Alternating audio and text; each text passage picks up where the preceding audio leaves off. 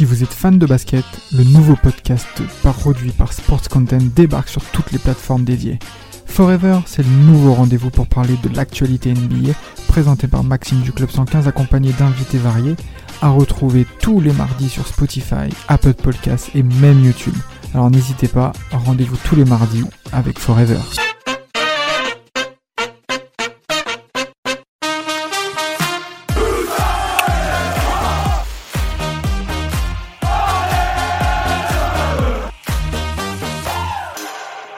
Toutes et à tous et bienvenue. Euh, bienvenue dans ce podcast spécial intersaison, euh, podcast exceptionnel. On vous a sorti un, invité de marque.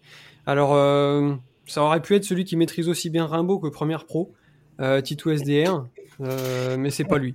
Ça va quand même, Titou? Ah, ça nickel. Ça va nickel. je te pensais plus bidon que ça en français, mais 20 à l'oral, c'est pas si mal. Ouais, ouais c'est grâce au podcast. Hein. C'est l'entraînement toute l'année, donc euh, forcément, euh, le jour de l'examen, et pas de pression, et tranquille. Ouais, c'est vrai. Et qu'est-ce que tu as prévu du coup pour la saison prochaine? Parce que très à l'écrit, il euh, va falloir t'entraîner un peu. Hein. Ouais, très à l'écrit, c'est un peu triste. Donc bah, je pense que je vais prendre ta place pour les articles, comme ça, ça devra aller pour l'année prochaine. Hein. C'est magnifique, je te la donne avec plaisir. ça aurait pu aussi être celui qui se console devant le, tennis et la F1 en attendant le retour de notre stade de Reims, Cyril. Euh, mais c'est pas eu non plus. Ça va quand même, euh, Cyril? Salut tout le monde. Moi, ça va très bien. Ça va très bien. Victoire de Joko Ah, mérité.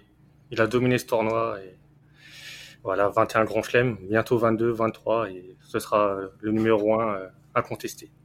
D'accord. Bah, c'est pas ce que je lui souhaite, mais je respecte ton avis. Euh, et ça aurait pu aussi, euh, celui qui a failli faire venir Aoedes, euh, quand même, champion du monde euh, avec l'Allemagne, euh, mais qui a préféré Marezic, Enzo Djebali. ah mais si, c'est lui, c'est lui notre invité, recruteur du Stade de Reims jusqu'à l'année dernière. comment ça va, Monsieur Djebali? Ça va bien, merci beaucoup. J'ai déjà connu des présentations houleuses. oui, oui c'est un peu la tradition. Mais... Qui aime qui aime bien, sais bien. Tout va bien. Bah, on va donc euh, revenir euh, avec toi sur, euh, sur ce rôle passionnant de, de recruteur. c'est une période vraiment qui, qui, nous intéresse tous. la signature des nouveaux joueurs, etc., leur découverte. tu vas nous expliquer un peu comment ça se passe. Cyril, tu as prévu une liste de questions longues comme le bras. Euh, je suis même pas sûr ah que tu aies le temps d'y répondre dans un seul podcast. Il y en aura peut-être, euh, il y aura peut-être 4, 5, 6 parties peut-être, on va voir. Euh, mais on, va, on va profiter donc euh, de ta présence, on t'en remercie pour aborder tous ces sujets-là. alors, on, on, on, va commencer par le premier thème. Mm-hmm. le premier thème, c'est autour du métier de recruteur, et on se demande tous un peu ce que c'est être recruteur. Mais avant de, de te donner la parole, je voudrais bien savoir ce qu'en pense notre ami Cyril. Euh, Cyril, pour toi, être recruteur dans un club de foot, euh, ça consiste en quoi? Alors déjà, c'est un métier très important euh, dans un club. C'est ce qui permet, voilà, de permettre de, bâtir un effectif de qualité. C'est évidemment une personne qui supervise énormément de matchs, quasiment tous les jours. Et voilà, ça va chercher des pépites à droite et à gauche. Donc c'est vraiment un, rôle très important. Et franchement, euh, du côté de Reims, on, est vraiment gâté à ce sujet parce que voilà, on a vraiment une équipe euh, voilà qui, qui, bosse bien. Voilà, euh, le mercato est souvent très loué voilà de notre côté. Donc voilà, c'est un, un, rôle très important et voilà, je ne peux que féliciter ces hommes qui sont quasiment sur le terrain tous les jours. Euh, Titouan, toi qui enchaîne les comptes euh, Wayscout 14 euh, jours d'essai, est-ce que tu te considères comme un est-ce que tu te considères comme un potentiel recruteur euh, ou alors tu en as une toute autre vision? Non, non, même si voilà j'ai un compte Wayscout, je pourrais être recruteur, mais bon malheureusement comme j'ai pas, comme j'ai pas l'abonnement premium et que je n'utilise que les 14 jours, bah, ça fait pas de moi un recruteur. Non, ouais, je suis d'accord avec ce qu'a dit Cyril. Pour moi, c'est essentiel aussi même, euh, enfin surtout dans, dans notre club à Reims, puisque voilà, on mise beaucoup euh, sur la jeunesse, donc il faut pas se louper. Euh, puisque le, le, haut niveau euh, ça trompe pas donc il faut voilà un, un travail travail énorme du côté des, des, recruteurs. Donc comme l'a dit Cyril il l'a bien expliqué voilà ils supervisent des matchs. Ils essayent voilà de, de relever des, des, joueurs qu'ils ont repérés dans un match. Et puis après voilà il faut après faut savoir les, les faire venir. Mais ouais, je trouve que à Reims, c'est très très important puisqu'on mise on mise là-dessus. Donc il faut il faut absolument avoir des, des personnes qui, qui savent, qui connaissent leur métier. Alors Cyril et Titouan ont essayé de, de, nous broder quelques trucs autour du, du métier de recruteur. Euh, mais qui de mieux pour en parler que toi, euh, euh Monsieur Enzo Djebali euh, Qu'est-ce que tu penses de tout ça? Quel est ton regard sur, sur ce métier de, de recruteur? Le métier de recruteur, c'est c'est trouver le bon joueur pour, le, pour la culture club adaptée. Ça veut dire qu'il faut prendre en, prendre en considération le contexte, il faut prendre en considération le projet sportif, donc le projet financier qui est avec aussi, hein, ça va avec. Et euh, il faut prendre, euh, il faut prendre en considération euh, le, projet donc du, staff, de l'entraîneur. Il faut en faire un shaker. Et en fonction de ça, il faut interpréter en fonction des éléments du marché d'un côté, des éléments du projet sportif de l'autre, et la culture club derrière en tâche de fond. Vous devez recruter le meilleur joueur adapté à tout ça. Et c'est ça le métier de recruteur. Et pour ça, parfois, lorsqu'on a une, stratégie qui n'hésite pas à aller à l'étranger, eh bien, il faut euh, voyager beaucoup, beaucoup, beaucoup pour arriver à nos fins. Euh, il me semble que Cyril avait une question d'ailleurs sur les voyages. Alors, euh, je ne sais pas si on va parler plus de voyages que de foot, mais il me semble qu'il y en avait une. Ouais, moi, c'était surtout voilà, le pays de, le plus loin où, ou toi, Enzo, tu as été euh, pour euh, superviser un joueur euh, pour le club Sénégal. Alors, ça, c'est en Afrique, pour le coup, mais en Europe, pas forcément le plus loin, mais c'est la destination la plus la plus originale, on va dire, même si aujourd'hui dans, le pays du foot et à Reims, c'est c'est un, pays qui, est très cher, c'est le Kosovo. on a déjà été au Kosovo, on a déjà été aussi en Lituanie pour, pour le compte du Stade de Reims, on a déjà été en Ukraine pour le compte du Stade de Reims. Euh, donc euh, oui, oui. En l'occurrence, pour la Lituanie, c'était pour observer un match de la Serbie, de l'équipe nationale de Serbie. Pour le Kosovo, c'était un match des espoirs. Euh, Kosovo. Pour l'Ukraine, c'était un match à Dniepr, Petrovsk. Donc voilà, ça fait, beaucoup, beaucoup de choses beaucoup de pays, et surtout, quand tu es en trêve international, tu peux enchaîner des, euh, correspondances ou, une, empreinte carbone euh, très élevée, où tu enchaînes euh, à droite, à gauche, tu pars d'un continent, enfin de, du sud au nord, au nord, à l'est, à l'est, au, sud-ouest. cet enchaînement est, est, très, chronophage et énergivore parce que t'as pas le temps, pas le temps de visiter quand tu es scout. Hein. Quand tu es scout, euh, tu as très peu de temps pour euh, pour faire du tourisme. Hein. T'en as pas. Hein. Donc euh, là-dessus, c'est beaucoup de temps consacré à réécrire les rapports, les réinterpréter, faire les bilans et euh, quand on est dans la chambre, c'est le temps qui reste, c'est pour dormir. Oui, je pense que c'est assez chargé et ce qu'on aimerait savoir aussi, Mhm. Euh, c'est quelles sont les étapes en fait entre euh, le moment où tu commences à faire tes premières recherches. Alors je sais pas comment mhm. tu procèdes, mais le moment où tu commences à, cocher le, nom d'un joueur et euh, le moment où il porte le maillot du club. concrètement, ça, ça, se passe comment? Concrètement, ça se passe comment? C'est d'abord on établit le projet de jeu. Enfin, le coach établit son projet de jeu et puis en fonction de ça, on, essaie de, digérer les informations, de comprendre des postes qui sont à pourvoir et de prévoir déjà ce qui va se passer pour les deux mercatos qui suivent. À partir de ça, on commence donc une veille vidéo sur les championnats que l'on cible majoritairement tout en étant ouvert au maximum de championnats. On va dire environ une, quarantaine, une cinquantaine, mais on va dire une, sélection euh, de, de, de, de championnats focus. Euh, d'ailleurs, pour ça, on a une méthode à Reims, c'est qu'on se focus sur un championnat en étant le spécialiste du championnat euh, un par mois. Donc à la fin, on est vraiment très focus sur. A, en plus des matchs qu'on voit, on a aussi un focus vidéo sur un, championnat. Et, euh, à partir du moment où tu as fait ça, bah, tu fais ta vidéo, tu fais en sorte que ça dure jusqu'à la fin du mercato, parce qu'en même temps, tu dois régler les urgences des, des, des, des opportunités qui peuvent, euh, qui peuvent être vues. Donc tu vas enchaîner une trentaine de matchs par semaine, tout en regardant, en étant en alerte sur les, les joueurs que, qui, qui ou, champion, ou pardon, dans les championnats, euh, comment ça se passe. Puis après, dès que le mercato est terminé, tu peux commencer à planifier tes voyages en fonction de ce que tu as vu, en fonction des tendances de, de, ce que tu vas voir. Très souvent, euh, les joueurs que tu as remarqués et tout, etc., tu vas les recouper avec la data. C'était une de mes fonctions principales à Reims.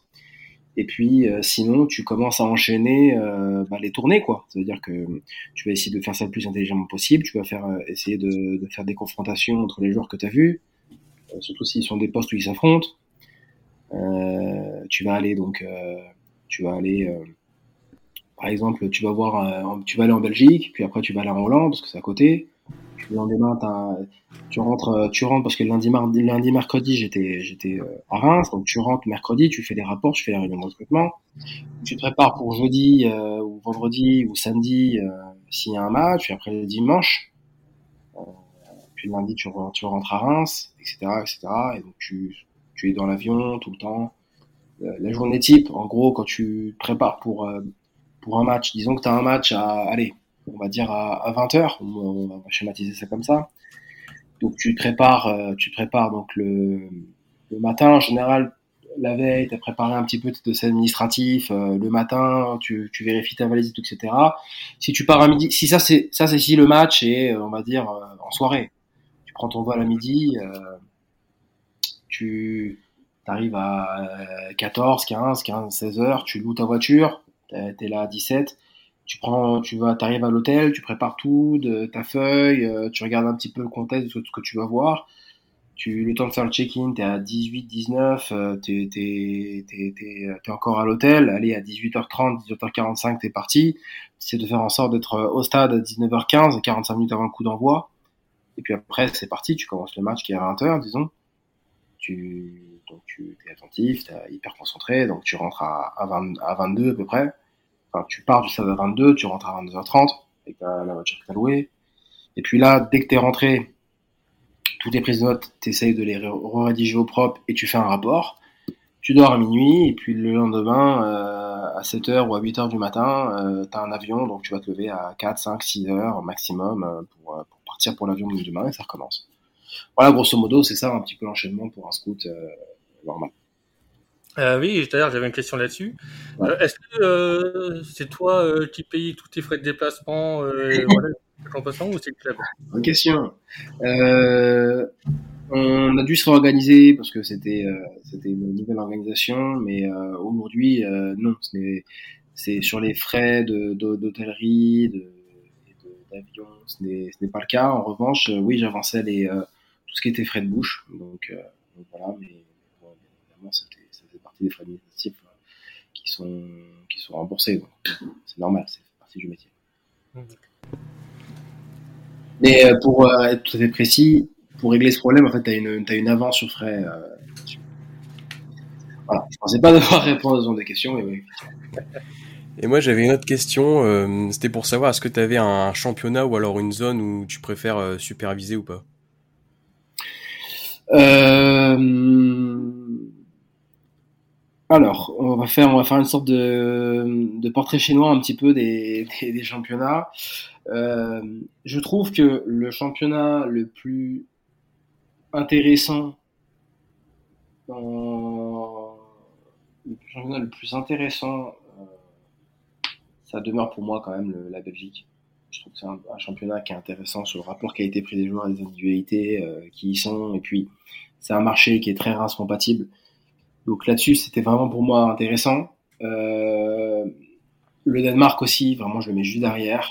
les Pays-Bas, c'est sûr. Le Portugal, pour moi, est très intéressant aussi, mais le niveau est disparate. Le pays où tu préfères aller, c'est la Croatie, pour moi. la Croatie, déjà, tu as toujours des matchs agréables et le pays est très agréable aussi. Euh, donc, euh, c'est agréable. J'aimais bien aussi aller en, Italie parce que comme je suis, euh, comme je parle italien, c'est plus facile pour moi. Donc j'aime bien aller en Italie, même si on a fait très peu de joueurs qui viennent d'Italie. Enfin, on a activé très peu de pistes qui viennent d'Italie. Euh, voilà. Mais ouais, déjà aussi, euh, par rapport au Danemark aussi, c'est le pays qui accueille le mieux les scouts, de très loin. Ah ouais de très très loin. Hein. Donc euh, là-dessus, on est bien accueilli au Danemark. En plus de ça, les individualités sont intéressantes, mais les scouts sont toujours bien accueillis. À Midtjylland, es accueilli avec personnellement le directeur sportif qui te, qui te serre la main. En Norvège, c'est un peu le même principe aussi. Donc tous les pays scandinaves sont très très en avance sur euh, l'hospitalité euh, auprès des scouts sur le sujet et les et ça fait partie aussi des retours sur expérience que j'ai euh, que, que, je faisais aussi au club pour améliorer l'accueil des scouts là-dessus. La Suisse aussi, par, par, j'ai oublié la Suisse, mais la Suisse est aussi un championnat un peu surprenant là-dessus en termes de en termes d'hospitalité. Euh, donc voilà quoi. À peu près on, est, on a fait un peu le topo euh, sur les sur les championnats que j'ai adoré euh, voir et surtout les pays. La Croatie, franchement pour moi c'est c'est un vrai coup de cœur. C'est un pays magnifique. Les gens sont très affables aussi, donc c'était c'était très sympa. Et parmi tous tes pays que, que, tu as pu visiter, mmh. tu as dû voir énormément de, joueurs. Si tu devais en retenir qu'un seul que tu n'as pas pu faire signer ou que ça s'est pas fait, ce serait qui? C'est qui ton plus gros regret qui aurait pu porter le, maillot rouge et blanc? Euh, Il y en a beaucoup. Euh, il y en a beaucoup, il y en a beaucoup, il y en a vraiment beaucoup. Euh, j'ai plein d'anecdotes en fait là-dessus. Il y a, un joueur que, que, j'ai vu qui était sous mes yeux par exemple et que j'ai dit waouh c'est super fort, c'est c'est vraiment très très fort. Est-ce qu'on est-ce qu'on peut le faire? Est-ce qu'on avance? On m'a dit non, mais Enzo, t'es complètement fou. Le, gamin, il est complètement spoté par le par le Dynamo Kiev. Euh, c'est pas possible. C'est Vitaly Mikolenko, mais c'est un joueur qui m'a, c'est un latéral gauche qui m'a particulièrement impressionné en termes d'intelligence de jeu, etc. En général, mon meilleur souvenir de scout, c'est la Coupe du Monde du 20 2019 qui est en Pologne. Donc euh, là-dessus, il y a beaucoup de joueurs que que je vais vous dire aussi euh, de cette compétition. En l'occurrence, Mikolenko, c'est pas le cas. Hein. C'était c'était un, match de de Ligue des Champions. Euh, mais euh, Skamaka, Skamaka, c'est je trouve c'est un c'est un joueur que j'aurais euh, qu'on aurait qu'on aurait adoré attirer au Stade de Reims. C'était compliqué, beaucoup de il y avait un changement d'agent, mais c'est un joueur qui m'a tout de suite tapé dans l'œil. À l'époque, il jouait pas, il était même prêté au Pex Voleux, donc bon, vraiment euh, pas du tout, euh, pas du tout sur les radars comme aujourd'hui. Et, ce qu'il a fait sur l'eau, ça m'étonne pas en fait. Darwin Nunez aussi, euh, un joueur intéressant. Il y, a un joueur que j'ai scouté qui, je trouve était intéressant aussi dans le dans le l'excitation de se dire, je sais pas si c'est une de tes questions, de se dire est-ce qu'on va passer un cap avec ce genre de joueur? Je sais pas si c'était une, des questions que tu as prévues. C'est prévu, mais tu peux y répondre maintenant. Ouais, non, bah, je trouvais intéressant de pouvoir. On avait une opportunité de faire Bénédicte Bedes, défenseur allemand, champion du monde. Et euh, je trouve que c'était c'était intéressant euh, dans, dans, le, dans, le, cap qu'on a pu passer, mais après il y avait beaucoup de problématiques, euh, la, la, complémentarité avec euh, avec Yunis, euh, le fait aussi que, très sincèrement, euh, j'avais un avis favorable pour que l'on expose le plus possible Axel Dizazi parce qu'il le méritait.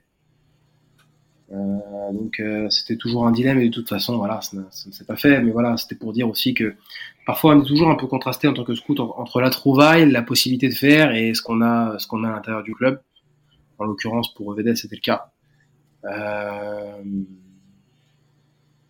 il y en a beaucoup. Il y en a beaucoup, ouais, il y en a beaucoup. J'ai d'autres anecdotes. Peut-être ça va me revenir tout à l'heure quand tu me reposeras la question. Euh, ouais, ça marche. Euh, oui, moi je voulais savoir, euh, comment expliques-tu la différence de prix entre les joueurs ben, formés en France et les mhm. joueurs étrangers Parce qu'on voit que Reims elle recrute principalement des joueurs étrangers, notamment à pas prix comparé à, mhm. à des joueurs français. Bah, c'est pas compliqué, c'est une question de logique de marché tout simplement et de d'historique du marché. Ça veut dire que, d'ailleurs, euh, c'est beaucoup de beaucoup de, de, de clubs l'ont compris. C'est-à-dire à partir du moment où tu payes un joueur sur le prix du marché français, que ce joueur fonctionne, c'est que bah, le marché mérite ce prix-là en fait. Si un joueur, je sais pas, si un club anglais achète, achète un joueur euh, X 20 millions que le fait que tu l'as acheté 20 millions et qu'il réussit dans ce club derrière, bon bah c'est que les 20 millions tu les as bien investis. Donc il n'y a pas de raison que le prix baisse ou que la logique de marché euh, soit différente pour les autres futurs transferts. Et, parfois en fait, euh, cette logique, elle va être en fonction du défi qui t'attend. Par exemple, est-ce qu'un club anglais, va, sauf si bien évidemment le talent crève les yeux, hein, mais est-ce qu'un club anglais va, hésiter sur euh, un, joueur qui performe dans le championnat belge, bah oui, il va hésiter parce qu'il se dit que l'adversité n'est pas la même, que, quand tu es en Ligue 1, tu affrontes Monaco, Lyon, euh, le PSG, Marseille, Nice, et bref, tu as des adversités intéressantes, et que s'il performe contre Nice et tout, etc., c'est pas la même chose dans les yeux des, clubs anglais, hein, je parle, hein. ou, ou, des autres clubs de, haut marché. C'est pas la même chose qu'Anderlecht, alors le Club Rouge est une exception, mais que Kanderlecht, que, euh, que Saint-Gilloise, euh, qui a performé récemment, ou que Genk, la Gantoise, etc., etc. Et en fait, c'est une question de perspective et d'historique du marché. À partir du moment où ça a marché, que tu l'as, tu l'as pris à ce prix-là et que ça a marché parce que tu es dans le top 5 européen, qu'on le veuille ou non, la France est dans le top 5 européen des championnats, euh, bah, tu te dis, bon, bah voilà, c'est, c'est, c'est l'antichambre du haut niveau, c'est le championnat de France. Donc, du coup, si tu exposes, toi, de ton côté, bah, un joueur qui a performé en Belgique, aux Pays-Bas, au Danemark, tu vois les éléments qui font qu'il va performer chez toi, bah, derrière, tu sais que tu passes sous le radar de la France. Et si tu passes sous le radar de la France, tu sais que tu vas le valoriser plus que le Danemark, que, la Belgique, que même parfois, le Portugal, parfois, euh, la Croatie, je disais, ça peut être le Kosovo, ça peut être n'importe quel, marché, n'importe quel championnat parfois, parfois, parfois, je comprenais pas parce que certains joueurs de Ligue 1 que je trouve vraiment euh, ben, pas terribles. Ouais. Ils coûtent déjà 4-5 millions alors que voilà, c'est des joueurs euh, tout aussi talentueux, voire plus, à mhm. l'étranger, euh, que tu peux avoir pour le même prix, voire moins. Oui, non, bien sûr. Mais, mais après, il y a aussi une question de, de, de, logique à long terme, de logique à court terme souvent quand on est supporter, on pense à long terme, on, pense pas à long terme, on est dans, dans l'émotion, on est à court terme. Euh, on se dit ah mais je comprends pas, euh, qu'est-ce qu'il est nul, qu'est-ce qu'il a pas fait, qu'est-ce qu'il a pas ci, qu'est-ce qu'il a pas ça. Je vous vois hein, euh, sur les réseaux sociaux, chers amis, donc je, vous comprends, c'est normal, c'est des, c'est, c'est des cœurs de supporters qui parlent. Mais parfois aussi, il y, a, y, a, beaucoup d'éléments qui font que c'est le bon moment, la bonne affaire, le, bon joueur au bon poste qui, qui répond à la fiche de poste de ce que l'on désire. Voilà, moi il y a beaucoup, il y a beaucoup de, y a, il y a, il y a des personnes qui, même parfois au, au sein du club, qui, qui, qui t'expliquent qu'au bout de, de, de deux, trois matchs amicaux, que euh, le joueur qu'on vient de recruter, qui est aujourd'hui euh, assimilé comme une des euh, meilleures recrues du stade de Reims et dont j'ai été très fier. Non, mais ça se voit qu'un tel, c'est une erreur de casting. On veut des noms. Non, non, je vais pas dire des noms. On veut des noms, Enzo. Vraiment, je vais pas dire des noms, mais, mais je veux dire, tu, tu peux pas, tu peux pas, à partir de quelques matchs amicaux, te, te dire que ce, ce joueur euh, qui, euh, qui fait partie de certaines rumeurs de transfert euh, au stade de Reims, tu peux pas On dire veut des noms, Enzo. Non, mais... Deuxième fois. voilà, J'essaie de donner des indices pour faire comprendre, mais voilà. Ouais, je crois que j'ai Ah, mais je suis, je suis pas bon, ni en devinette, ni aux indices. Alors, euh, si t'écoutais les podcasts, normalement, c'est moi qui les fais, les quiz. Donc, euh... mais voilà. Ce que je veux dire par là, c'est que parfois c'est interne au club, parfois c'est dans les proches du club, mais il y a, y a des projets qui sont, euh, qui sont en moyen long terme et que quand on laisse le, le, le, le temps euh, au développement et au, au développement et, au, et, euh, et, à ce qui est prévu, ça, ça vient. Après, voilà, c'est pas, c'est pas pour tous comme ça. Parfois, ça marche pas. Parfois, euh, parfois, on n'a pas réussi. Il faut se poser les bonnes, questions de pourquoi ça marche pas. Est-ce que c'est euh, l'intégration au sein du projet? Est-ce que c'est la manière de présenter le projet? Est-ce que c'est la faute à pas de chance? Ça peut arriver aussi. Il euh, faut se poser les bonnes questions. Euh, et bien évidemment, moi je suis quelqu'un de très cérébral. Donc dès qu'il y a quelque chose qui qui va pas, je rumine, je dors pas et je, le prends pour moi. Alors parfois je j'oublie euh, que je fais partie d'une chaîne de responsabilité. Je suis pas le seul à être responsable, bien évidemment. Mais en tous les cas, quand, il y a la réussite, c'est pour ça que le métier de recruteur est un métier masochiste. Quand il y a la réussite, bah, c'est normal en fait. Le, cerveau et le cœur te dit que c'est normal en fait, parce que tout ce que tu as vu, c'est ah oui, il est fort, euh, donc euh, s'il performe, c'est que tu as vu qu'il est fort, donc ça va bien passer, ça, se passe bien, c'est normal, encore heureux, j'ai envie de te dire. Quand ça se passe mal, ben tu le prends mal. tu le prends très très mal. Donc euh, c'est ça un peu le dilemme du, recruteur. Quand ça se passe bien, ta joie est mesurée, elle est, elle t'esquisse un sourire, mais quand tu, quand ça se passe pas bien, tu pleures, tu pleures très fort. Euh, oui d'ailleurs, euh. Est-ce que tu as déjà supervisé des joueurs que voilà, tu as trouvé vraiment très intéressant et le jour où tu vas au stade, il y a complètement son match Est-ce que ça te change ton avis sur le joueur ou tu dis ouais, ça arrive de, de rater un match et on le prend quand même? Bah, Faes, ça s'est passé exactement comme ça. Okay. Faes, ça s'est passé exactement comme ça. Il y a un match au stand Charleroi. Euh, il y a 0-0. Tout le match. Il fait un match très volontaire, très Faes, quoi. Ça veut dire euh, volonté de prendre ses responsabilités, de, de, de percuter l'espace libre. S'il faut trouver euh, une solution, il faut pousser. Il y a 0-0. Le match, il est important. Il faut qu'on se maintienne, etc. Puis à un moment donné, euh, pareil, il porte la balle comme ça et euh, monte jusqu'au milieu de terrain. Et je crois qu'il glisse ou, il s'en mêle les pinceaux en fait. Et derrière, il y a deux contre un pour Charleroi. Il y a Vandenrich qui court, qui, qui se carapate au maximum pour essayer de, de rattraper le, le, le, trou qui, vient d'être créé. Et euh, derrière, il y a, je crois que c'est Rezaï qui marque, ou Golizadeh, je sais plus. Et il y a un zéro. Et puis fin du match, presque pratiquement, juste derrière. Et c'était un match trop videntiel pour Ostende qui, jouait le maintien à l'époque. Voilà, euh, on peut dire que l'erreur, elle est, importante. Mais pour autant, quand, quand, on doit prendre une décision, parce qu'on n'est pas loin du mercato d'hiver euh, après ce match-là, quand on doit prendre une décision, je dis, bah, je veux bien valider, moi. Euh, il y, a juste, y, y a juste une réserve, il y a juste une réserve par rapport à par rapport au, euh, au, principe de jeu du staff technique qui était en place à l'époque. J'ai passé auprès de, la direction sportive. sportive. J'aurais dit faites attention à ce que ce, cet élément-là euh, soit bien, en, soit bien en corrélation avec, euh, avec, la, avec le staff. Et, euh, et puis voilà. Et puis j'ai dit non, non, j'ai dit moi je, je, valide. Même s'il y a la.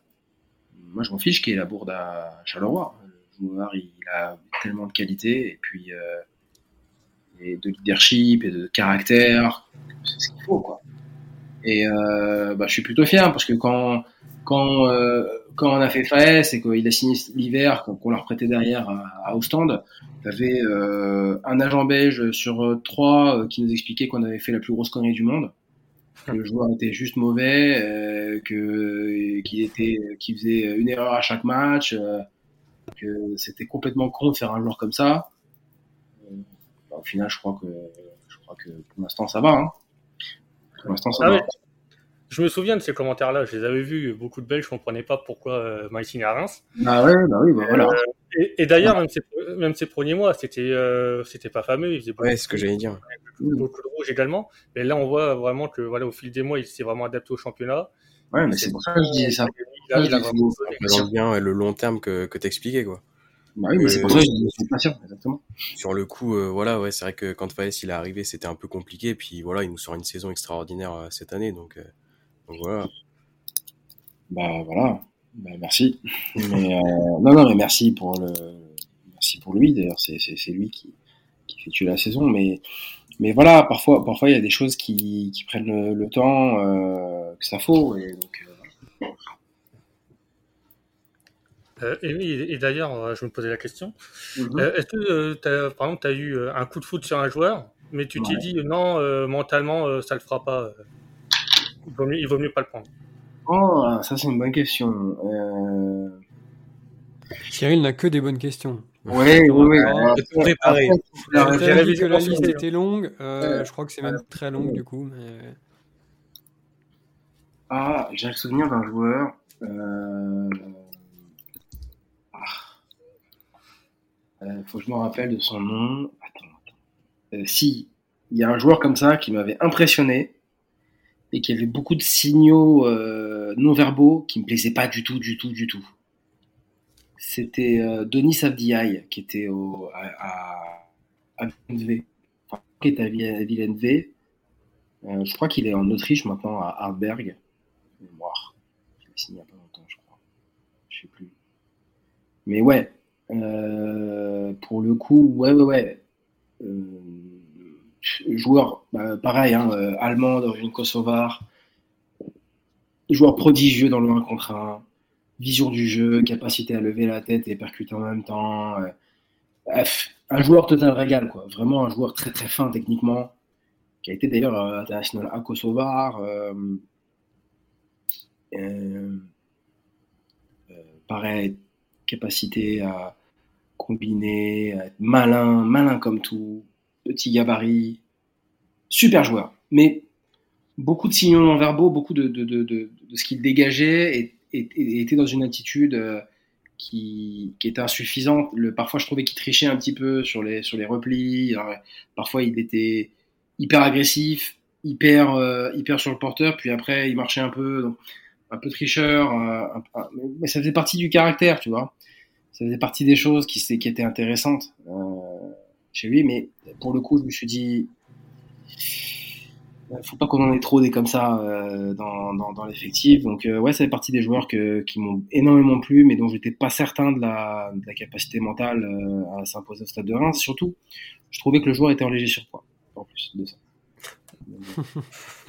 non, non, c'est pas, pas, Il était pas gros, quoi. Mais je veux dire. Je crois que c'était moi. Il était trapu, non, mais il était trapu, et malgré tout, je trouvais que ça, ça, ça, ça c'était pas l'idéal par rapport à, à, son jeu. Il fallait que son poids de forme soit, soit inférieur, selon moi, d'après mes analyses, d'après mes analyses euh, euh, motrices.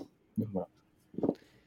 Euh, tu as peut-être aussi des joueurs que tu es parvenu à, à faire signer euh, qui n'ont pas réussi euh, euh, au, au, stade de Reims.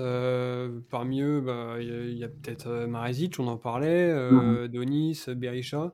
Mmh. Comment t'expliques un peu ces échecs? Bah, Comme je disais, pour moi, il y, y, a beaucoup d'éléments. peut-être qu'on a. Après, j'aime pas parler de joueurs qui sont encore au club, même si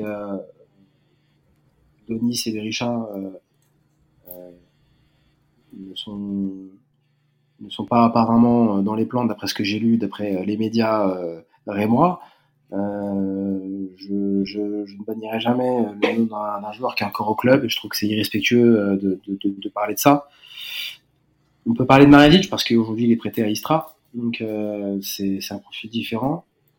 Très sincèrement, euh, je, je pense qu'avec l'expérience et le vécu, je pense que je ne je ne revaliderai pas Marezic. Ah ouais. ouais. Mais je le, je le, prends pour moi. Alors, encore une fois, c'est ma, c'est ma, c'est à moi de prendre pour moi. Après, euh, j'étais qu'une chaîne parmi le, parmi la, la, responsabilité, mais je le prends quand même pour moi parce que euh, j'avais quand même sous les yeux, j'ai peut-être pas, j'ai peut-être pas tapé assez fort sur le, les éléments qui me faisaient dire qu'il aurait un, problème d'un compatibilité euh, tactique avec le avec les, ambitions de jeu euh, qui étaient en place et la volonté de jouer qui était en place. Euh, donc peut-être qu'aujourd'hui je peut-être qu'aujourd'hui je j'aurais j'aurais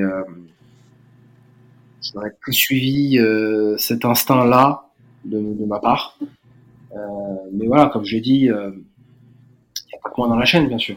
Mais moi je prends toujours pour moi parce que c'est c'est il faut jamais, il faut toujours prendre sa responsabilité à la juste part. À partir du moment où, on valide, on, a validé, et si on a eu la faiblesse de dire oui euh, à un certain moment, euh, sur certains, à la lumière de certains éléments, et qu'on a éteint les petites voix qui, qui nous disaient non, faut l'assumer. Donc, euh, je fais partie de ceux qui assument. Voilà, moi, je souhaite à, Dario de, de se relancer. C'est un super garçon je souhaite à Dario de se relancer à Istra et d'éventuellement euh, soit revenir plus fort au stade de Reims, soit d'être euh, d'être euh, d'être euh, le meilleur dans, dans, le, dans le projet dans lequel il sera. Ah, après, c'est difficile de s'en vouloir parce que voilà, Dario, c'était quand même un joueur qui avait quand même une très bonne cote. Bien sûr, mais justement, justement, c'est ce que quand je te parlais de petites voix qui disent non et de petites voix qui disent oui, il, faut pas se laisser influencer par la cote justement.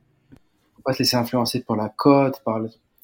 Euh, c'est un élément, mais c'est pas un élément fondamental. C'est un élément. Euh, il y a des éléments plus fondamentaux que ça. Euh, surtout quand un, un joueur au, profil aussi clivant que Marezic. Marezic, c'est un joueur de déjà, c'est un joueur parce qu'on n'a pas on n'a pas assez vu ses qualités au Stade de Reims. C'est un joueur qui est qui est d'un vice, qui est d'un malin en tant que défenseur central, mais il défend comme un briscard. En fait. Très bon relanceur aussi. Mais c'est même pas un, très bon relanceur. C'est un extraordinaire relanceur. C'est un extraordinaire relanceur. Ça veut dire que c'est quelqu'un qui est capable d'être euh, de, de, jouer long, pied droit, après pied gauche, avec une vitesse, une vitesse d'exécution et une vitesse de balle exceptionnelle. Moi, j'ai, malheureusement, c'est ça, c'est que le joueur que j'ai vu à Sturm Graz, je, malheureusement, je l'ai pas vu au stade de Reims. C'est, toujours comme ça après, hein, c'est, pas un truc, mais la vitesse d'exécution, la capacité d'orientation du jeu, le coup d'œil, la capacité à mettre sur le pied du piston ou de l'attaquant, alors qu'en plus, à Sturm Graz, tu avais un disque qui était petite taille, dans les pieds, alors que la balle, elle fait 80 mètres, moi, j'ai rarement vu ça. J'ai rarement vu ça. Sauf que le problème, c'est que pour que tu mettes en avant ce genre de, capacité technique, il faut que tu aies une animation qui, aille avec. Et mhm. je, ne suis pas certain qu'il y ait qu'il y ait les éléments, qu'il y ait eu les éléments pour ça. Euh, notamment parce que le système A3 du Sturm Graz faisait que tu, tu pouvais avoir plus d'espace sur la relance parce que même si euh, ton 6 parfois descendait d'un cran, on relance à la Volpe, c'était pas forcément les mêmes critères qui avaient, c'était pas forcément les mêmes les mêmes animations euh, devant la ligne de pression.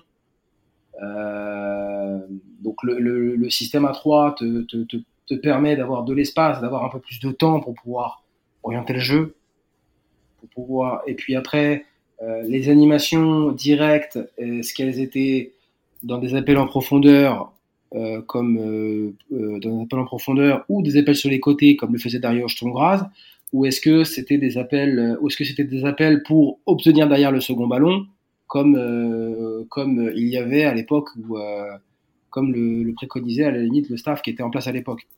Donc c'est toutes ces questions auxquelles, auxquelles il faut répondre d'abord quand tu quand, quand es scout, et parfois éteindre la question de la, de la cote parce que c'est pas le sujet principal. Le sujet principal, c'est ce que je disais tout à l'heure, le recruteur, c'est celui qui trouve le bon joueur adapté à la bonne stratégie club et du coup qui pense à la culture club.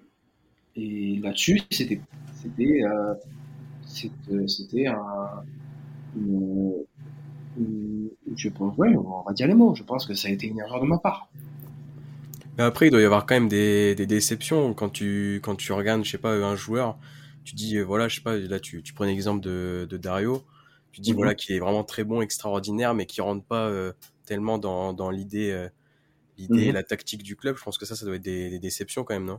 Bien sûr, non, c'est extrêmement frustrant. Et puis surtout des, des, joueurs comme ça où, où je me dis, c'est phénoménal, mais chez nous, ça marchera pas. Je me suis dit plein de fois. Même parfois derrière, derrière tu, sous-évalues à cause de ça. Moi, j'ai un exemple, c'est que Minamino, je l'ai sous-évalué à cause de ça.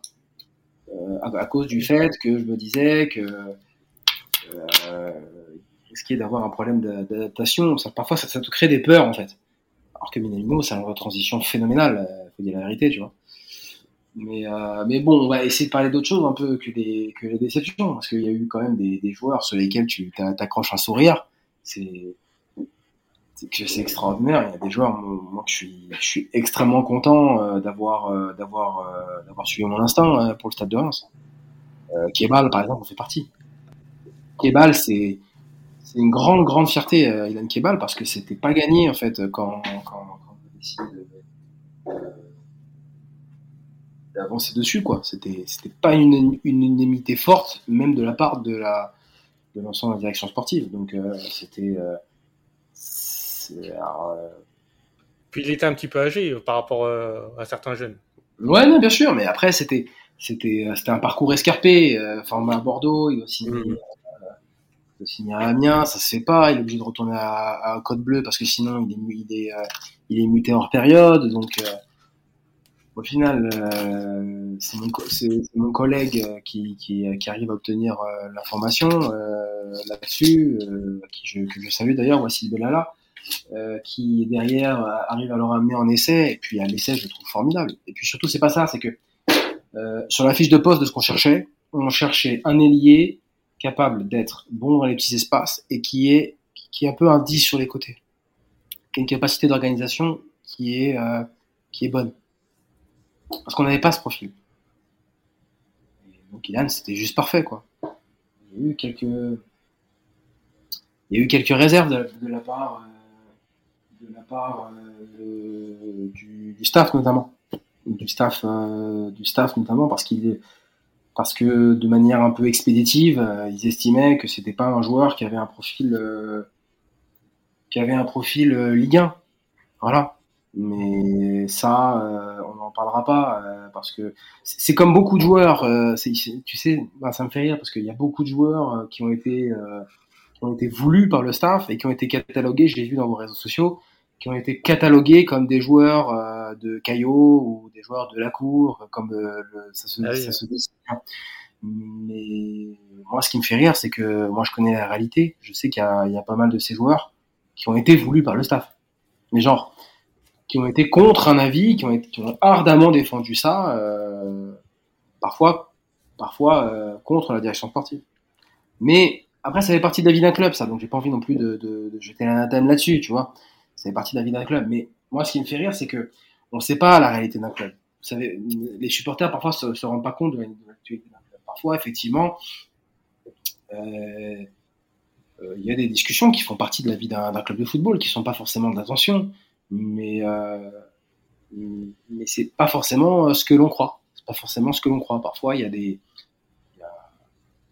il y a des décisions, il y a des, il y a des volontés qui sont parfois expéditives, et puis après ça enchaîne, euh, ça amène des discussions, des discussions entre hommes, des discussions football, euh, des discussions euh, entre la direction et le staff, entre le staff et la discussion, entre le staff et la direction, et c'est toutes ces choses-là qui, qui, qui, font partie de, de, de, l'indicible, de ce qu'on peut pas dire dans, dans, le, dans, le monde, de, dans le monde du football, et de les, qui font partie des choses que je dirais jamais d'ailleurs. Donc euh, voilà, toutes ces choses-là, c'est important de les comprendre. Euh, c'est important de les comprendre. Donc c'est facile de, enfin, c'est facile de dire euh, oui, c'est parce que c'est c'est un tel qui l'a voulu, c'est un tel qui l'a voulu. Non, non, la réalité elle est parfois beaucoup beaucoup plus complexe. et surtout, elle est surtout parfois parallèle complètement à ce que à ce qui ce qui est souvent dit. Vu, que tu parlais de Clébal, voilà, qui, était dans, les championnats amateurs. On avait aussi recruté euh, aussi dans le championnat amateur. Mm-hmm. Et voilà, ma question, c'est euh, voilà, il y a beaucoup de, de joueurs, par exemple Flips, voilà, mm-hmm. qui était dans, une, dans, un, dans une équipe pro, mais euh, mm-hmm. qui n'avait pas, pas beaucoup de temps de jeu. Je voulais savoir comment, euh, voilà, ces joueurs amateurs ou ces joueurs qui ont peu de temps de jeu dans les clubs pro, ben, comment vous arrivez à, les trouver? Et euh, voilà, comment vous, vous analysez le fait ben, qu'ils puissent avoir le niveau pour intégrer le groupe pro. Alors pour Boulaye, j'étais pas au club euh, quand Reims l'a fait, j'étais au Red Star. Et, mais lorsque j'étais au Red Star, je voulais faire Boulaïdia. Donc on s'est un peu croisé un petit peu avec euh, le dossier Boulaïdia. Euh, c'est peut-être d'ailleurs, je sais pas, hein, mais ça sera Mathieu Lacour qui le dira un jour, hein, mais peut-être que c'est un des qui a fait qu'il qu'il a voulu m'en côté. Mais euh, pour Philips, Philips, faut savoir que c'est un, c'est un, un, grand espoir de, depuis très longtemps en équipe de France. Que c'est un joueur qui s'est tassé euh, sous la sous la sous la politique sportive euh, Campos Lopez, on peut le dire, hein, mais euh, c'est pas c'est pas une insulte. Euh, euh, Campos a fait des choses suffisamment bien pour qu'on puisse euh, affirmer que n'a pas pu valoriser un, un, joueur comme Flip, mais ça se comprend aussi parfaitement. Euh, ça, peut se comprendre dans la montée qui, qui, était celle du, du, du, staff sportif de Lille à l'époque. Moi, je, n'ai pas mêlé de ça. Mais euh, oui, Flip, c'est un joueur qui a évolué en fait. Ça veut dire que c'est un joueur qui, avait de grandes facultés physiques quand il était en jeune et qui a changé un peu de phénotype lorsqu'il a, lorsque, lorsqu'il est arrivé un petit peu à la fin, et d'ailleurs je ne pense pas qu'il soit totalement à la fin de son, de son incidence pubertaire et de son incidence euh, de, son, sa transformation de corps en fait. Et donc du coup, peut-être que Lille est resté avec les regrets du joueur qu'ils imaginaient, mais nous on voulait pas le Flips qu'ils imaginaient, nous on voulait le Flips qu'on voyait. Et le flip, ce qu'on voyait, c'était un joueur avec une qualité de pied formidable, une capacité à, à sortir des petits périmètres qui, qui, qui, est, est prodigieuse et une vitesse d'exécution qui est très intéressante et qui se voit sur les frappes de loin, sur les coups arrêtés et, et qui, est intéressant. Donc, après, pour répondre un petit peu à ta question, euh, comment on fait à, Reims pour, euh, pour, euh, pour amener ces joueurs-là? Je pense que tout simplement, c'est le projet Pro 2 qui est à mettre en lumière à Reims. C'est-à-dire que le projet Pro 2 fait que t'as pas peur de tenter des profils, t'as pas peur de les mettre tranquillement dans une antichambre, dans une antichambre des pros tu sais que le projet à, moyen et long terme, c'est de les amener au niveau pro. Donc nous, en fait, euh, le vrai truc, c'est que on a une fiche de poste comme si c'était pour une équipe pro, sauf que la fiche de poste, elle est à, elle est à, euh, année N plus 1 ou à année N plus 2. C'est ça qui fait la différence. En fait. Ça veut dire que euh, le mot qui sort tout le temps dans les clubs, c'est ah, il est pas prêt il est pas prêt. Bah oui, justement, s'il est pas prêt, viens, on le rend prêt. Ça sert à ça, une réserve. Viens, on l'affronte avec des adultes, bah, il va être prêt. Bah, nous, tu penses que c'est l'avenir du football d'avoir une Pro 2 Comment? Tu penses que c'est l'avenir du football euh, d'avoir une Pro 2 euh, dans tous les clubs? Moi, je pense que c'est même pas l'avenir du football. Je pense que c'est le présent, en fait. Ouais, le présent, oui. Je pense que c'est le présent, en vrai, parce que pour moi, tu es obligé. Euh... Pour moi, aujourd'hui, on est dans une, dans une dans un, dans un, football moderne où on est à l'ère euh, de, de l'intensité, du gegenpressing, de, de, toutes ces, toutes ces mouvances-là euh, tactiques. Il euh, faut savoir que Ralph Rangnick, un, grand théoricien, il, il, remarque quelque chose qui est quand même vrai, c'est que la majorité des joueurs qui sont internationaux A dans leur équipe, j'ai bien dit la majorité, hein, parce que lorsque tu prends la Ligue des Champions, bah 80%, 70%, mais bon, j'ai pas le chiffre exact, faudrait que je revoie l'interview de, de Rangnick pour pas dire de bêtises, mais une grande proportion, une grande majorité jouait déjà en pro à 17, 18, 19 ans. Donc comment comment tu veux euh, préparer des joueurs au niveau professionnel si tu les confrontes pas à un football des adultes? Alors après, il faut le préparer avec de la meilleure des façons mais que ce soit l'intensité, l'exigence, tu es obligé de le confronter au monde des adultes pour qu'il devienne, euh, prêt face au monde des adultes. Pour moi, le grand drame du PSG, ça a été celui-ci. Pour moi, ils ont perdu beaucoup de temps en supprimant leur réserve. Ça a été un drame phénoménal pour le Paris Saint-Germain. je trouve que aujourd'hui, si les plus grandes réussites du stade de Reims, eh ben, elles sont passées par le Pro 2, bah, c'est pas pour rien. C'est pas pour rien, parce que ça veut, c'est tout simplement parce que tu fais comprendre le logiciel déjà pour fonctionner dans le monde professionnel, et puis surtout tu fais comprendre le logiciel pour s'adapter au stade de Reims. Et donc c'est pas étonnant aujourd'hui de voir euh, euh, Axel qui est parti à Monaco, de voir Boulaye qui est parti à Villarreal, de voir Hugo qui est aujourd'hui au stade de Reims. Alors on parle. Euh, mais tous ces joueurs là 2. Tous ces joueurs-là, ils sont passés par le Pro 2. Tous ces joueurs-là, ils ont le. Ils, ont, ils sont passés par l'ADN, par l'antichambre de l'ADN euh, du, Stade de Reims, en fait. Et c'est pas un hasard. C'est pas un hasard, parce que quand ils, sont, quand ils arrivent, euh, quand ils arrivent euh, en Ligue 1, j'espère que le prochain, ça, pourrait être par exemple Camori, tu vois. dès qu'ils arrivent en Ligue 1, et ben, ils, ils sont beaucoup plus prêts en fait, parce qu'ils savent, ils savent le degré d'exigence qu'il y a, qu'il y a, qu'il y a, qu'il y a d'eux. Ah, ouais, je suis assez d'accord avec toi à ce sujet. D'ailleurs, il, y a beaucoup, il y a beaucoup de supporters et moi voilà, qui critiquent un peu le fait qu'on recrute beaucoup de jeunes et principalement euh, enfin, des joueurs de la Pro 2 intègrent euh, les pros. Mais c'est justement voilà, le projet du club. Et je trouve que c'est vraiment bien. Que, voilà, euh, voilà, on permet de former les joueurs ils sont directement aptes à, à intégrer euh, l'équipe pro. On l'a vu cette saison, on a eu beaucoup de blessés et également. Et voilà, quand on a, on a dû piocher dans la Pro 2 et voilà, on a vu que les, les jeunes, étaient, voilà, par exemple, Adeline, voilà, qui avait quasiment une expérience euh, chez les pros, il était directement au niveau. Et on le voit encore avec euh, voilà ce, le mercato de cet été, il y a déjà eu pas, pas, mal de mouvements. Et voilà, donc on voit déjà avec le mercato de cet été également qu'il y a eu pas mal de recrues ouais. pour, pour, la Pro 2. Et voilà, on voit que voilà, le, club mise vraiment sur cette produit-là. Bien sûr. Bah. C'est vraiment l'équipe A de demain. Bah, Bien sûr. Moi, je suis. Après, voilà, il faut savoir qu'on a un processus qui est un peu différent. Pour, il y a eu un processus qui est un peu différent pour le Stade de Reims.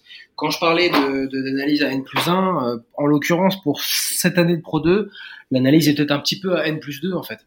Cette fois-ci, c'est un peu différent. C'est aussi pour ça qu'il y a une grande refonte. De, il y a eu beaucoup de recrues. D'ailleurs, je suis extrêmement fier des recrues euh, qui ont signé en Pro 2 parce que c'est des, joueurs pour lesquels euh, il y a eu un travail de très longue haleine, que ce soit pour Touré, pour Doukouli ou pour Kobe Henry.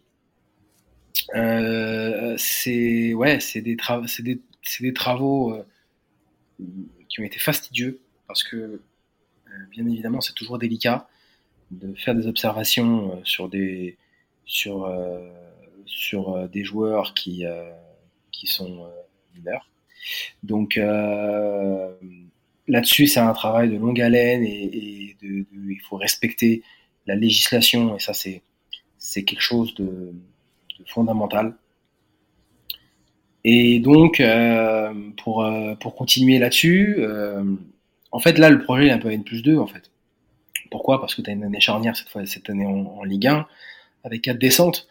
Et donc euh, le, projet est que dans les deux ans, les U17 deviennent euh, tout de suite euh, des, cadres de la, Pro 2 et puis deviennent très rapidement ensuite le futur milieu de terrain du, Stade de Reims. Donc là-dessus, c'est le, le, le, projet, il est très clair et il est tellement intéressant. Il est tellement intéressant ce projet.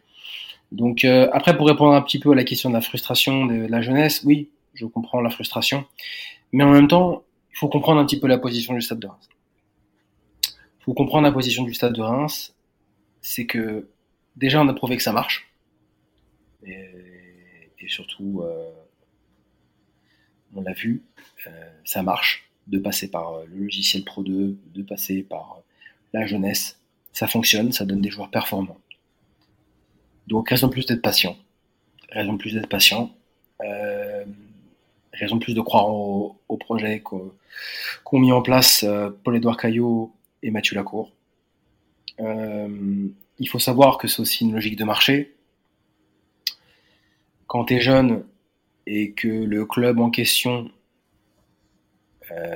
fait confiance à un cadre qui a 27-28 ans parce qu'ils ont peur euh, de pas descendre ou ils ont peur de pas atteindre la place européenne et que toi t'as pas peur, eh ben faut en profiter. Du coup tu payes euh, moins cher en transfert, tu payes aussi moins cher en salaire parce que un jeune justement comme il est au début de son contrat pro, et eh ben dans les dans les euh, enfin il est sur ses sur les émoluments de ses premiers contrats pro, donc forcément c'est moins cher en salaire. Donc ouais, forcément, euh, tu as beaucoup de courbes ascendantes de marché quant au Stade de Reims, parce que tu, tu, tu, tu analyses la réalité. Euh, les autres clubs, ils sont peur, bah Reims, ils sont pas peur. Voilà, c'est aussi simple que ça. Alors peut-être que vous, supporters, ça vous joue avec, vos émotions et que c'est difficile, et qu'il faut faire attention à ne pas euh, vendre à tir larigot parce qu'il faut qu'il y ait une stabilité. C'est pour ça qu'il y a une politique de, de sortie qui a été mise en place qui est toujours. Euh, mais c'est aussi pour ça que euh, le, mercato de cette saison au Stade de Reims, il a l'air différent. Parce que le, le, contexte est différent, tout simplement. Et je suis très fier aussi de la, de la venue d'Emmanuel Agbadou, qui est un joueur que j'ai observé beaucoup de fois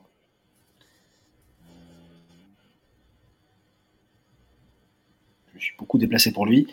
Je crois même que mon tout dernier déplacement pour le stade de Reims, avec Badou, était sur le terrain.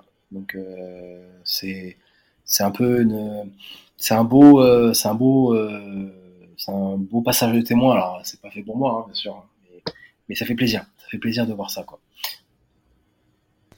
Mais tu, tu nous parles de ce projet avec tellement d'envie qu'on on peut se poser qu'une question. Nous, c'est euh, peut-être des regrets quand même d'avoir quitté ce, ce projet-là et tout ce que tu as mis en place Ah non, j'ai aucun regret. J'ai aucun regret parce que euh, moi je suis. Je sais que c'est rare dans le football, mais je voudrais vous montrer euh, la photo que le président Caillot, euh, Jean-Pierre, m'a offert un maillot dédicacé pour me dire que je serai jamais un, un, un. Je l'en remercie très chaleureusement. J'ai passé un extraordinaire moment au stade de Reims. Si je suis parti, c'est aussi pour des raisons personnelles. Comme je vous l'ai dit, la vie de scout, c'est une vie. c'est une vie où tout prend le pas. C'est en fait c'est le football qui c'est le football qui dicte votre vie en fait. C'est ce que vous devez voir, c'est ce que vous devez observer qui dicte votre vie, qui dicte votre rythme de vie. Et donc là-dessus, faut être faut être prêt à, à, assumer ça. Je l'étais prêt, mais aujourd'hui ma réalité personnelle fait qu'elle a changé. Euh, et je sais pas, je sais pas si vous avez vu le film Le haut du panier. Non. Euh, avec Adam Sandler qui a été produit par LeBron James. Euh, à un moment donné, en fait, dans le dans le, le film, euh, au début, donc je je spoil pas beaucoup. Hein, au début du film, en fait, le, le, le, gars qui est un scout en fait pour le basket, le, président le nomme assistant. Puis il y a un changement, donc je vais pas trop spoiler le film, il y a un changement qui se produit. Et en gros, on lui demande de redevenir scout dans, le, la franchise dans laquelle il est. Et le, mec dit avec émotion, il dit, je veux pas. Ça fait 9 ans que je rate l'anniversaire de ma fille. Je veux pas revivre ça. Et en fait, moi, j'étais au bord des larmes quand j'ai vu cette scène parce qu'en fait, c'est exactement un petit peu ce que je vis tous les jours. Alors aujourd'hui, je vais me marier, mais euh, j'ai pas encore d'enfant. Mais dans mon projet de vie personnel, il est vrai que moi j'ai envie de voir grandir ma famille. Et quand tu es scout, quand tu es scout à ce poste-là, et surtout avec le niveau d'implication que tu as au Stade de Reims et le niveau d'implication que j'avais euh, pour le Stade de Reims, et pour lequel j'étais extrêmement fier d'être, hein, c'est pas la question, il fallait que je, il fallait, je, pense, je pense que c'était plus en adéquation avec ce que je voulais vivre à, à ce moment-là, et que il fallait que je réorganise ma vie pour qu'elle soit adaptée à, euh, à, mon projet de vie personnel. c'est dur, euh, c'est dur de mélanger les deux. Bah, c'est pas que c'est dur, c'est que il y a un moment donné, il faut qu'il y en ait, il y en il a un des deux qui plie en fait. Il faut que soit c'est ta vie professionnelle qui dicte ta vie de personnelle de couple, ta vie personnelle, ta vie familiale, ton foyer, ton couple, si, le couple y vit au rythme de ce travail, il n'y a pas de problème. Si tu l'acceptes parce que c'est ta, c'est ta, c'est ta seule façon de, de, voir la chose et que c'est la chose que tu peux faire, ok, euh, bah, tant mieux pour toi. Mais moi, j'estimais que je pouvais être en capacité de passer à autre chose et c'est ce que je fais. J'ai pris mon courage à deux mains et de mon courage de, de croire en des projets euh, qui n'étaient que, que poussière à l'époque. Et je pense que j'ai bien fait parce que j'ai toujours été en, adéquation à mes valeurs. Et j'aurais jamais voulu euh, traîner la patte avec le stade de Reims. Je pense que le stade de Reims m'a donné tellement de choses que je n'aurais pas supporté, avec, euh, j'aurais pas pu me regarder dans la glace que traîner la patte pour le stade de Reims. C'est vraiment pas possible pour moi. Écoute, je pense que c'est une bonne, une bonne conclusion. C'était un plaisir. Franchement, on a appris pas mal de, enfin même plus que pas mal de choses. Euh, on aurait encore des tas de, questions à te, à te poser. Allez-y. Euh... Après, euh, c'est ce qu'on avait dit, c'est peut-être possible de faire plusieurs épisodes, euh, mais c'est vrai que c'était c'était vraiment génial. on te remercie encore d'être d'être venu. on aurait peut-être quand même une dernière question, et je ne sais même pas si ça en est une. Euh, pour finir, euh, est-ce que tu as des anecdotes euh, de recrutement? Donc là, bah, de joueurs qui sont toujours là ou pas, mais vraiment des, des, choses dont tu vas te souvenir. Alors ça peut être marrant ou, voilà, enfin ce que tu veux, mais des anecdotes de recrutement Stade de Reims. j'ai une anecdote de recrutement Stade de Reims, mais elle n'est pas forcément sur un joueur que j'ai que j'ai recruté. Elle n'est pas forcément sur un joueur que j'ai recruté. je vais vous raconter un, match que j'ai dû faire en, à Palerme. Je sais pas si vous connaissez cette anecdote. Euh, je ne crois pas. Non, alors je vous explique. Match à Palerme, donc euh, je vais en Sicile, donc je prends l'avion à 7h du matin, donc déjà je suis bien, bien, tu vois, on est bien, bien parti. Je prends l'avion à 7h du match, boum, euh, Orly, j'atterris à Palerme, aéroport de Palerme en direct et tout, etc. Bon, ok. Le match est un dimanche, Euh, je vais au restaurant à côté du stade. Je me dis bon, ok, je suis en avance, c'est bien. 13h30, donc euh, je suis grave en avance, mais je vais quand même à la billetterie. Et là, on me dit, euh, monsieur, la billetterie elle est fermée, elle a fermé à midi. Je dis comment ça, elle a fermé à midi? Bah oui, c'est dimanche aujourd'hui, c'était ouvert de 10h à midi. Je dis, les billets du club, ils sont dans la billetterie. Comment je fais pour récupérer ma billetterie? Ah, je sais pas, monsieur, aucune idée. Attendez, c'est pour bon. Le, j'ai tellement maudit le club à, ce moment-là qu'il a déposé le bilan juste après. Je suis désolé pour le club de Palerme. Je ne crois pas que c'est un grand rapport, mais quand même. Du coup, j'ai demandé aux policiers, s'il vous plaît, aidez-moi. Je suis scout. J'ai montré mon badge du stade de Reims. Je, ne ils comprenaient rien parce que faut savoir que je parle italien, mais il y a beaucoup de, Siciliens qui parlent pas italien qui parlent sicilien. Ça arrive. Donc, euh, euh, ça parle un patois un peu sicilien, donc ils, ils, veulent pas parler italien. Donc déjà, j'ai du mal un petit peu à m'y faire. Alors avec la panique, je parle encore moins italien. Euh, j'essaye donc j'essaie d'aller dans tous les bureaux de tabac pour essayer d'arracher un billet et tout etc impossible t'as des bureaux de tabac ils sont il y en a un sur deux qui sont fermés je fais jusqu'à 3 km à pied je je viens je vais je redescends il commence à être 14h 15 20 30 puis à un moment donné, je vais, je vais dans un supermarché, puis à côté, il y a un petit boulanger. Je me dis, je sais pas pourquoi. J'y vais, je rentre dedans. Excusez-moi, je suis, je suis scout pour un nain. J'essaie de raconter euh, euh, comme je peux. Je dis, est-ce que vous pouvez m'aider, s'il vous plaît? J'ai besoin d'un billet, j'ai besoin de voir ce match. C'est pour mon travail, sinon je vais me faire déchirer. Euh, enfin, j'ai fait un peu le, le pauvret, tu vois, pour, euh, pour essayer de, de m'appuyer sur mon sort. Et là, il y a le patron du, de la boulangerie qui sort, qui vient et dit, viens, suis-moi. Il m'amène auprès de deux types vraiment les deux à la mine patibulaire au possible, genre, euh, genre euh, un film, le truc. Vraiment un film. Je suis pas du tout, du tout en confiance. On est devant le stade. Les mecs ont l'air, euh, ont l'air complètement pas contents. Ils me disent bon, c'est 15 euros pour un billet. Je bon, je sais même pas où je vais, je sais même pas où je suis. Alors, bien évidemment, euh, comme un con, euh, j'ai un billet de vin sur moi, j'attends encore le retour des 5 euros.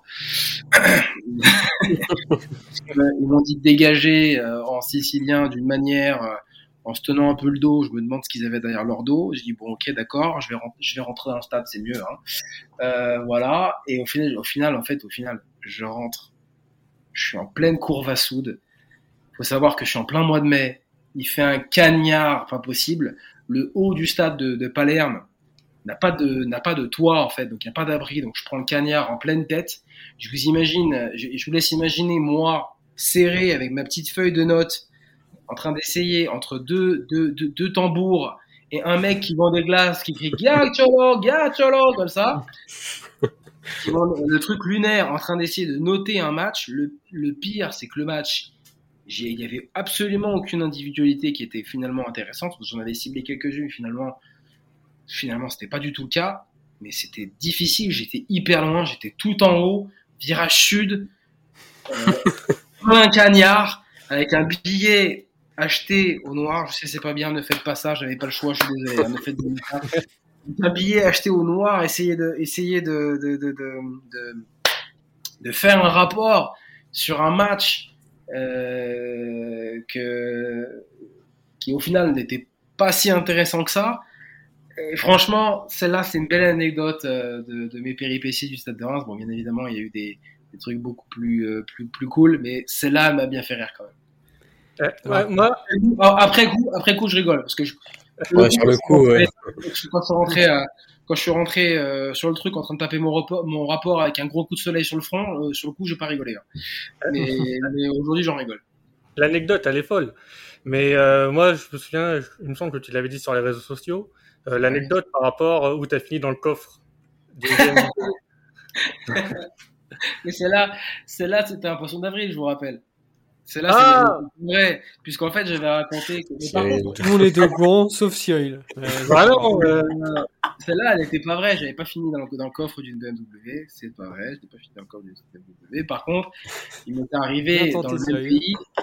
Non, non, mais c'est vrai, c'est vrai. J'ai raconté ça. En fait, ça a tellement fait le Au final, j'ai laissé, j'ai laissé un peu le, le mais en fait, c'était pas ça. C'était trois, trois anecdotes. Euh, dans, ces trois anecdotes, une, une est vraie et c'est laquelle qui est vraie. Alors la vraie, c'était que j'avais rencontré Zinedine Zidane après un match amical euh, France-Israël.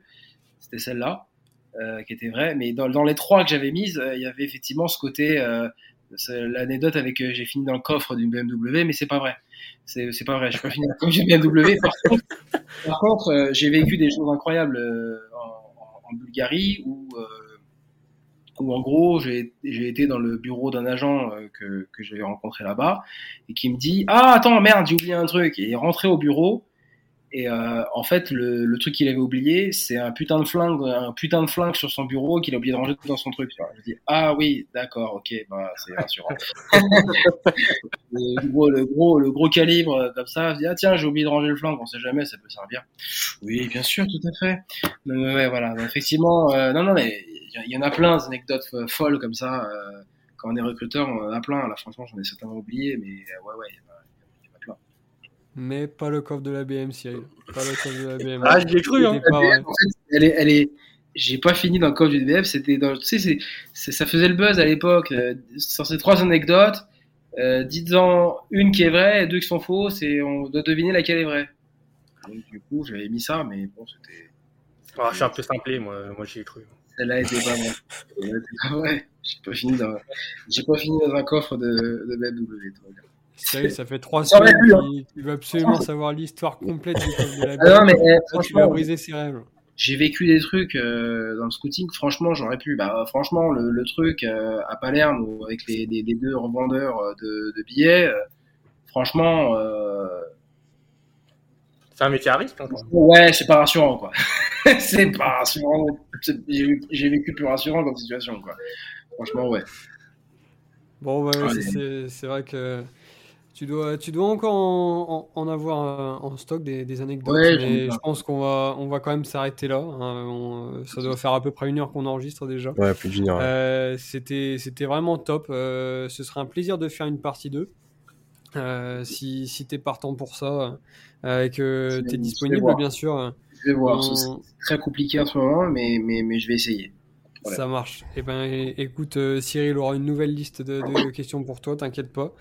Et puis, euh, et puis on, on en cherchera d'autres avec euh, Titouan parce que je pense qu'on a été un, un cran euh, en, en, en, dessous euh, du grand Cyril.